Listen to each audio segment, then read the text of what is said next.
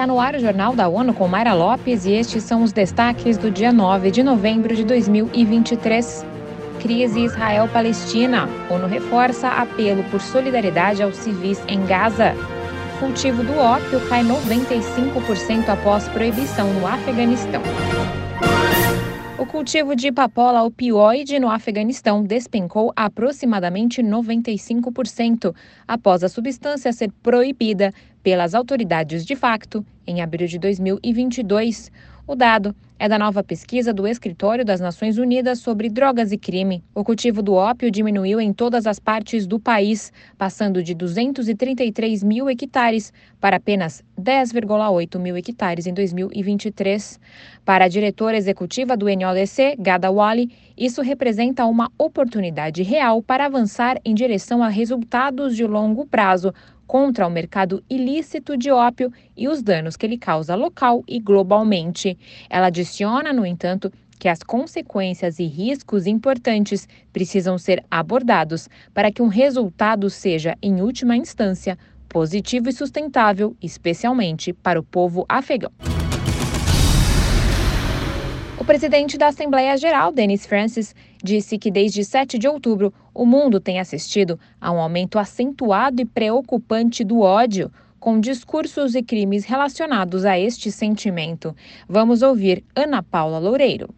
Agências de notícias apontam para um aumento do antissemitismo e da islamofobia em várias comunidades ao redor do mundo.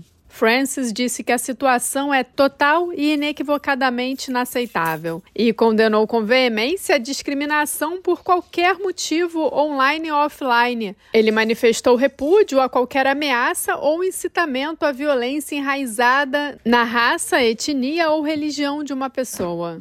Da ONU News em Nova York, Ana Paula Loureiro. Francis assinalou que a atual tendência apenas aprofunda feridas dolorosas e encoraja um ciclo de violência e desconfiança que não consegue resolver conflitos ou mal-entendidos. Mais de um mês após os ataques do Hamas a Israel e as contraofensivas israelenses, 92 trabalhadores da Agência da ONU para Assistência aos Refugiados Palestinos foram mortos. Além disso, pelo menos 26 ficaram feridos em confrontos entre as duas partes. Eleutério Guevani tem os detalhes.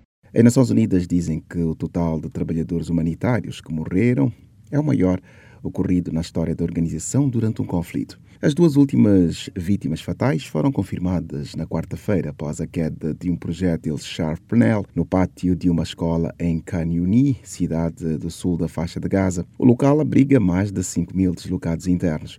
Quase um milhão e meio de pessoas foram deslocadas na faixa de Gaza desde 7 de outubro. As 151 instalações da UNRWA abrigam 730 mil pessoas que fugiram das suas casas de cinco províncias. Da ONU News em Nova York, Eleutério Gavan. O conflito tem repercussão na Cisjordânia, onde cerca de 24% dos trabalhadores ficaram desempregados durante o mesmo período. Coordenador humanitário da ONU, Martin Griffiths, esteve na Conferência Humanitária em Paris sobre Gaza nesta quinta-feira. Ele renovou o apelo por uma pausa nos combates e expressou preocupação com a segurança dos civis que fugiram para o sul da região. Em mensagem de vídeo apresentada no evento, o secretário-geral das Nações Unidas, Antônio Guterres, afirmou novamente que os civis em Gaza devem receber ajuda humanitária e condenou os atos de terror do Hamas em Israel. The needs are enormous. We must step up to assist and protect civilians in Gaza. That means an immediate humanitarian ceasefire ao reforçar seu apelo por doações, ele afirmou que a solidariedade pode ajudar os civis em Gaza a verem finalmente um vislumbre de esperança e um sinal de que o mundo vê sua situação difícil e se importa o suficiente para ajudar.